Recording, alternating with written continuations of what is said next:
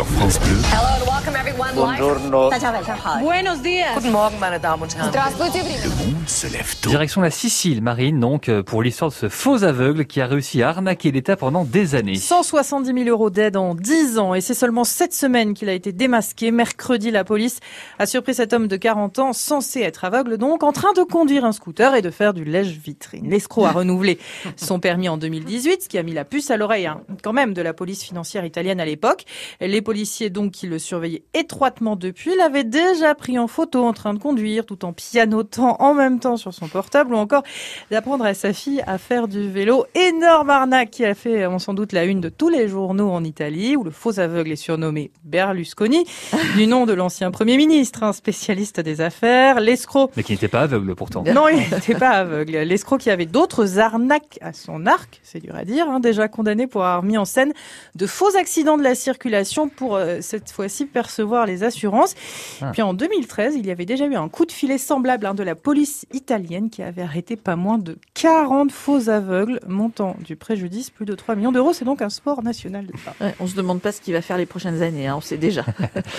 Dernier tour de piste à présent pour la 380. Une page qui se tourne, hein, le 251e et dernier a été livré hier à la compagnie Emirates à Dubaï. Fin d'une époque sur une note artistique puisque l'avion qui a décollé d'Hambourg a dessiné un cœur gigantesque dans le ciel du nord de l'Allemagne.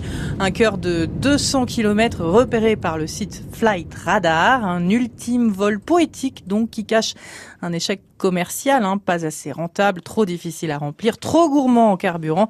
Les capacités hors normes de l'avion Star d'Airbus, autrefois un atout, sont devenues un handicap. Airbus avait annoncé dès 2019 euh, d'ailleurs la fin de la production, 12 ans à peine après sa mise en service.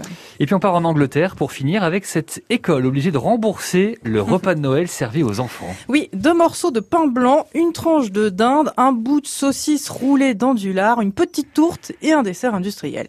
Bon appétit, bien sûr. Voilà, bon appétit et joyeux Noël les enfants. Les photos prises par les élèves hein, de ce repas Noël et diffusées sur les réseaux font vraiment peine à voir. Il n'y a pratiquement rien dans l'assiette. Et ce qu'il y a dans cette assiette, hein, c'est pas vraiment ragoûtant. En même temps, c'est des Anglais, donc. euh, Oui, non, mais là, là, je veux bien, mais quand même, un colère des parents évidemment qui demandent à l'école le remboursement de ce repas spécial à 4 euros tout de même. L'affaire remonte même au gouvernement, hein, puisque la députée britannique et sous-secrétaire à l'enfance dénonce des images clairement inacceptables.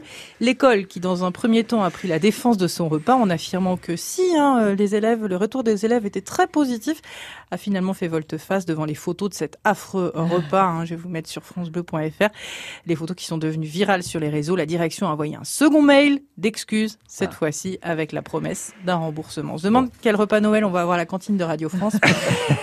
Mieux que ça quand même. Merci beaucoup Marine.